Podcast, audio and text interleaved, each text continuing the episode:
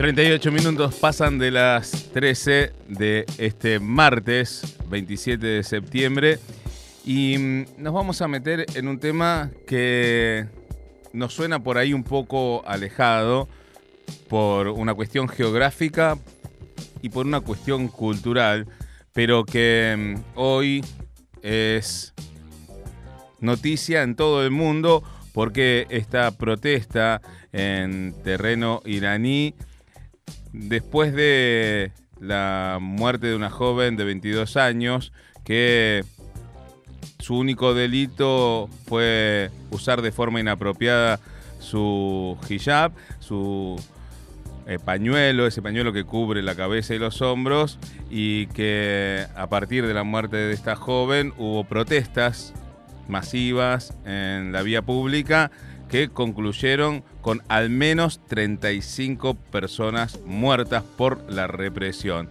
Así que para que nos cuente un poco las alternativas alrededor de esta muerte y, y de cómo el gobierno de ese país va desarrollando estas políticas más que nada sobre las mujeres, vamos a hablar con Nor Jiménez Abraham, que es especialista en políticas públicas y justicia de género y directora de políticas de actualización de conocimientos de la Secretaría de Mujeres, Políticas de Género y Diversidades de la Matanza. Ella realizó trabajos de géneros comparados en el exterior, en Estados Unidos, Irlanda, Francia y Holanda, y estuvo trabajando en Palestina y Jerusalén en organizaciones de asistencia en género. Nor, eh, te saluda Martín Mesuti desde acá. ¿Qué tal? Buenas tardes, ¿cómo estás? Hola Martín, buenas tardes, ¿cómo estás? Bueno, bien, eh, preocupados por, esta realidad que se vive a tantos kilómetros de la Argentina, pero mm, también expectantes para ver cómo se desarrolla eso, eso pero también eh, por ahí visto con, una mirada occidental, intentando entender un poco mejor por qué se dan estas eh, situaciones eh, de, no sé, de la policía de la moral y este control en, la vestimenta de mujeres allí. Explícanos un poco por ahí para los occidentales cómo entender este proceso. Sí, tal cual, ese hincapié que estás haciendo, esta mirada occidental, es difícil a veces ponernos en los lugares de las otras personas o de analizar situaciones, si no pensamos primero es que estamos teniendo una mirada occidental sobre temas que son de, otros pueblos. Eh, por un lado me remito a esa imagen que se ha viralizado, no sé si todas las personas la han visto, pero es esa de una mujer oriental toda tapada y una mujer occidental toda destapada sería eso, siempre mm. son violencias hacia las mujeres y hacia los cuerpos de las mujeres. Exigirnos a nosotras un cuerpo hegemónico que nos cuesta dinero, salud, energía, y a ellas negarles el derecho a vestirse como quieran. Eh, el patriarcado existe en todo el mundo, desafortunadamente, se ejercen violencias en todo el mundo, mueren mujeres, niñas, adolescentes en todo el mundo y a veces hay cuestiones que se difunden y otras que no. Y está muy bueno visibilizar, como en este caso, porque obviamente vamos por los derechos de las personas, de las mujeres específicamente, que somos las víctimas del patriarcado, igual que las diversidades eh, sexogenéricas, pero no todas las violencias se difunden y eso también tiene que ver con este sesgo occidental que estábamos diciendo y con que hay intereses que, que van más allá de nuestras voluntades que hacen que determinadas cuestiones se conozcan y otras no. Mm. Porque las violencias eh, existen en todo el mundo y porque las mujeres orientales son mujeres con mucha decisión, con mucho carácter, más allá de, del estereotipo de esas personas sumisas que van caminando unos pasos atrás, mirando para abajo, pero hemos escuchado sobre las mujeres, por ejemplo, que se pusieron en campaña para obtener sus licencias de conducir en Arabia Saudita, o de Ajet Tamimi, en un momento también se realizó esa joven palestina, rubia, que siendo adolescente se plantó frente al ejército israelí.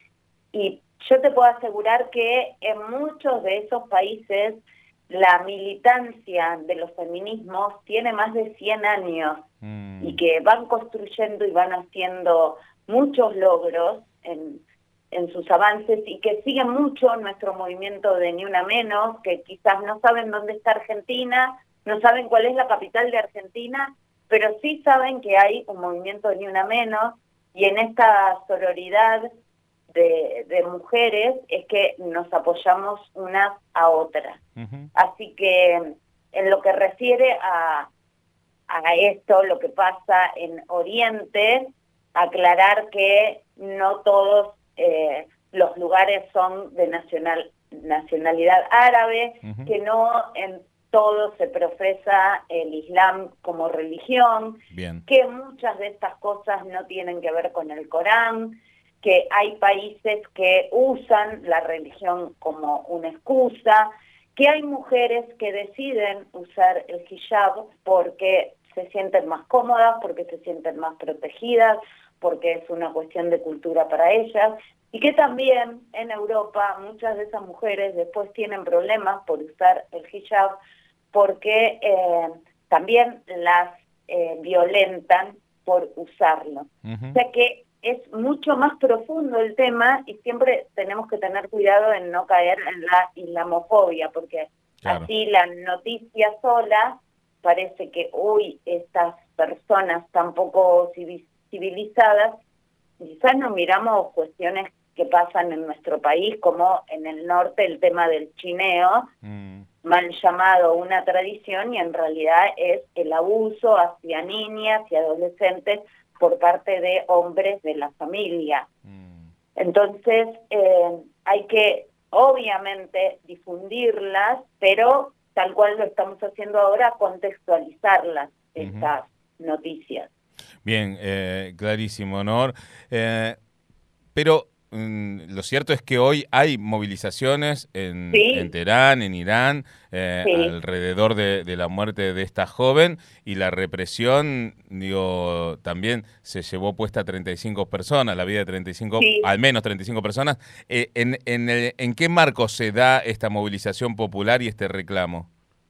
Se da justamente en esto que te comentaba antes, que Muchas veces países toman la religión como una excusa, que eh, el patriarcado se desenvuelve en formas diferentes. Hay algo importantísimo aquí, que es que muchos varones se solidarizaron con estas mujeres y que también salieron a protestar. Mm. Y eso es un avance importantísimo. También esto de que no se callaron las mujeres y no la dejaron pasar como una cuestión más. Mm. Eh, yo recuerdo cuando estaba en Palestina que una vez en una entrevista a la directora de una organización le hablé sobre los crímenes de honor como algo que pasaba allí y ella me decía, bueno, son lo mismo que lo que ustedes hasta hace muy poco llamaban amor romántico.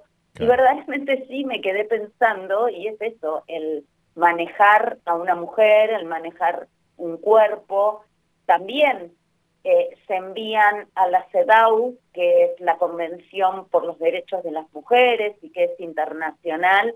Cuando se envían los informes en las sombras, esos países envían, por un lado, la información oficial, pero por otro, las organizaciones de mujeres envían lo que verdaderamente ocurre. O sea que también es importante la mirada internacional, también es importante lo que haga Naciones Unidas, lo que haga el resto de los países frente a estas situaciones. Porque si no, con la rebelión solamente no hacemos nada. O sea, acá hay que intervenir desde otro plano, desde alguien que tenga, si bien no, se pueden poner los países eh, por encima de los gobiernos, pero sí hay otras cuestiones, sabemos, como ventas de armas mm. o generar bloqueos o no. Y entonces eh, porque si no, desde adentro solo no se pueden solucionar estas cuestiones. Bien, eh, y dentro de esta estructura, estamos ah, hablando con Nor Jiménez Abraham, eh, que es especialista en políticas públicas y justicia de género y que tiene estudios realizados eh, con, con, mujeres allí en estos países eh, alejados de nuestra occidentalidad. Eh, allí en Irán funciona lo que se denomina la policía de la moral y me parece que ahí también hay otro ingrediente eh, que me parece que tensa la soga y que lleva también a esta protesta popular, ¿no? Sí, tal cual, pero yo te digo, mira, yo estuve caminando, recuerdo en una oportunidad caminando en Jerusalén, o sea, un lugar que está lleno de gente, que es muy cosmopolita, y a plena luz del día, y caminando con una mujer palestina que tenía puesto el hijab de una manera que se le había corrido un poquito, y la gente misma la repudiaba, y gente que no era simplemente palestina o solo palestina, sino gente muy ortodoxa en cuanto a las costumbres. Y también hacía una policía sobre ella. Y ella me contaba que en su aldea también tenía que tener cuidado con las otras familias si, por ejemplo, ella quería dejar de usar el hijab porque sabía que la violencia le iba a venir desde, no desde el gobierno quizás, o sí, o también desde la propia gente.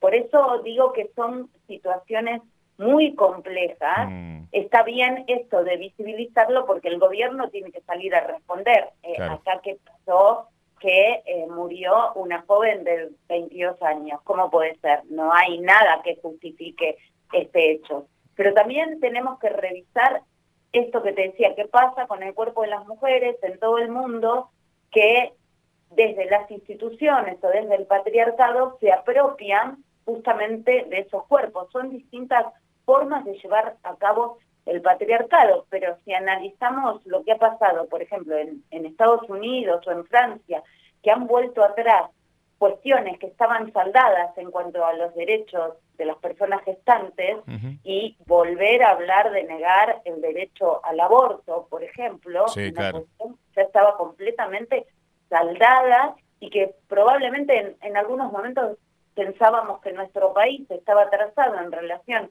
a esos países del primer mundo, y también lo encomillo cuando le digo, y sin embargo nosotros ahora tenemos ley de aborto y en esos países se está hablando de volverlo para atrás. Hmm. O sea que siempre nuestro cuerpo es esa zona de disputa, de generación de poder, de que se la apropian las masculinidades y por encima de ellas las instituciones. Por eso me parece importantísimo difundirlo y también esto de repensarnos desde cada lugar qué podemos hacer para colaborar, no para mirar de manera horrorizada simplemente con el riesgo de entrar en una islamofobia, sino de buscar en páginas que sean de gente directamente del lugar, en ver lo que sucede comparativamente con otras regiones, esto, analizar también qué pasa con esto del derecho al aborto, qué pasa con esas mujeres cuando se van a Occidente. Yo tengo una consultora en comunicación y, trabajo mucho la perspectiva de género y siempre paso un video de una niña y adolescente que usaba hijab y cuando va a entrar a un colegio en España, la directora le dice que se lo quite, alegando que no sea diferente al resto y ella no se lo quiere sacar, entonces aparece un primer mito que es en tu casa te pegan si no lo usas. Y la nena dice que no, que ella lo quiere usar. Entonces le dice, pero no, pero ¿por qué? Mira qué lindo cabello que tenés. Y ella lo quiere usar y bueno, tanto le, le la fuerza que se lo saca. Y cuando entra ve que hay chicos con gorros, que hay chicas con vinchas, que hay gente con viseras, con tatuajes, o sea, distintas expresiones que tienen que ver muchas veces con nuestra cultura, con nuestra forma de manifestarnos o con un recorrido que necesitamos hacer. Porque, por ejemplo, en Palestina yo estuve tres veces y quizás personas que había visto con hijab la primera vez, cuando fui la tercera ya no lo usaban. Pero tuvieron que hacer su recorrido para dejar de usarlo. Otras se dicen, eh, yo tengo un cabello tan lindo, no quiero dejar de lucirlo. Y por ejemplo, un taxista me comentaba que a su esposa le dice que deje de usarlo y que ella le dice que se siente más segura, más protegida eh, usándolo, porque no olvidemos los contextos de violencia en general que se viven en, en, estas zonas y algunos derechos democráticos que también les están impedidos a todas las personas. Entonces, eh, es eh, analizarlo con una mirada que globalice todos estos aspectos. Clarísimo. Nur Jiménez Abraham. Nur, ahí me, me aclararon los chicos que no es Nor, se escribe Nor, pero es Nur, así que ahí, ahí te, lo, te, lo, digo bien, digo bien tu nombre, Nur Jiménez. Muchísimas gracias eh, por esta comunicación y hoy a partir de las 5 de la tarde organizaciones feministas convocan a una acción de solidaridad con las mujeres y disidencias sexuales ahí del pueblo de Irán eh, frente a la embajada iraní en Figueroa de Corta 3229 de Cava, ¿no? Sí, y es importante destacar esta sororidad, como se le llama, de estar conectadas todas las mujeres y diversidades en el mundo y hacer fuerzas unas por los derechos de las otras y les otras, como por leyes de matrimonio igualitario, leyes eh, de identidad de género, que nuestro país ha sido precursor en muchos casos. Muchísimas gracias, Nur. Entonces, la convocatoria hecha o para hoy a las 17 frente a la Embajada iraní en Buenos Aires. Te mandamos un abrazo gigante. Un abrazo, un saludo a la audiencia. Nur Jiménez Abraham pasó por los micrófonos de Hormigas en la Cocina, dándonos un poco el panorama y poniendo en contexto estas movilizaciones que se realizan en Irán eh, luego de la muerte de esta joven de 22 años eh, a manos de la Policía de la Moral. Maya Amini, que mm, perdió la vida y esto generó unas movilizaciones populares en Irán con una represión feroz que dejó al menos 35 muertos. Bueno, ahí Nur Jiménez Abrán nos daba un poco de contexto como para pensar sin la mirada occidental todo este conflicto.